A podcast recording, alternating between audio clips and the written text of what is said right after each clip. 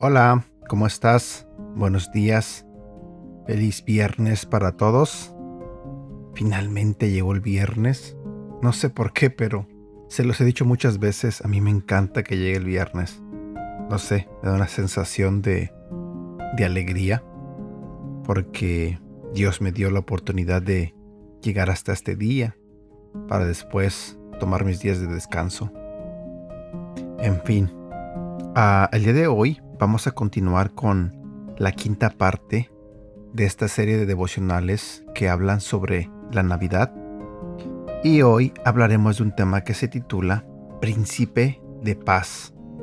Antes de comenzar, quiero darle gracias a Dios porque en esta mañana nos ha dado la oportunidad de seguir aquí, vivos.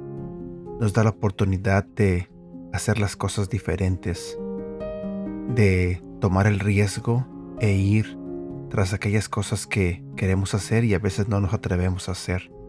Nos da la oportunidad de bendecir a alguien el día de hoy. Nos da la oportunidad de dar amor a esa persona a quien tanto te cuesta darle. En fin, es un día más y una nueva oportunidad para hacer muchas cosas. Pero sobre todo, no olvides que en cada cosa que hagas, glorifiques el nombre de Dios.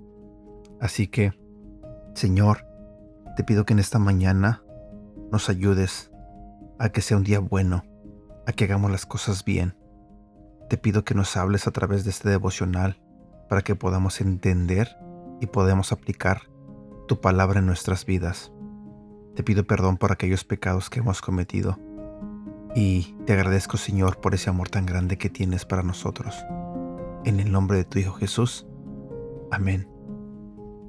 Príncipe de paz, ¿qué regalo tenemos en Jesús? que dejó de lado la gloria del cielo para venir a la tierra con el fin de darnos luz, vida y sanidad. Él es realmente un rey digno de ser glorificado.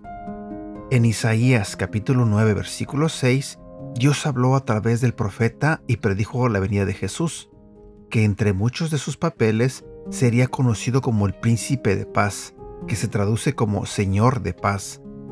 Pero, ¿cómo pasamos de ver y creer esta verdad a caminar verdaderamente y experimentar la paz que solo Él puede proporcionar? En el Nuevo Testamento, Jesús dijo a sus discípulos, Os he dicho estas cosas para que en mí tengáis paz.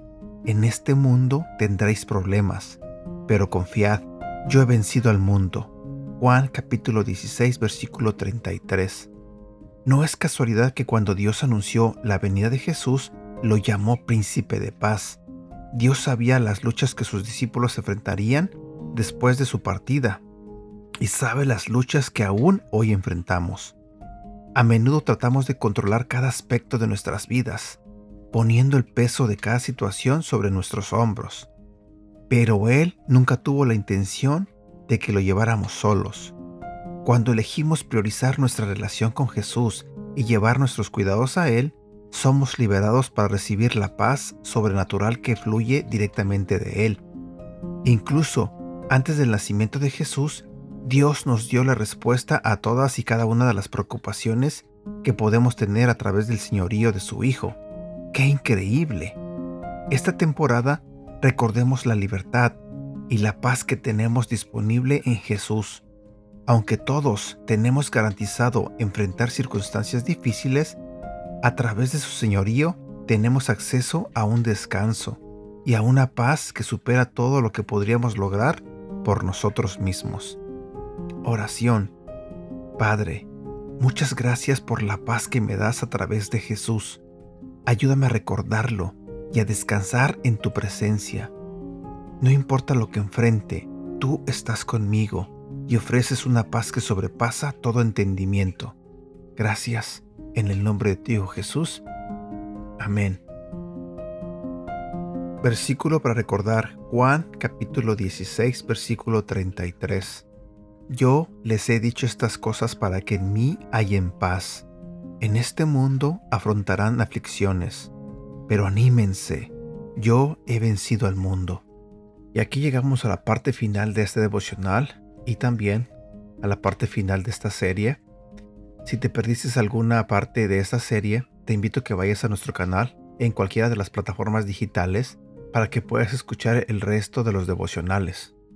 Te agradezco que los compartes, te agradezco de todo corazón, tú que tomas la decisión de a veces compartirlo, también te agradezco cuando compartes todo lo que publicamos en nuestras redes sociales, en Instagram, en Facebook, TikTok y en YouTube.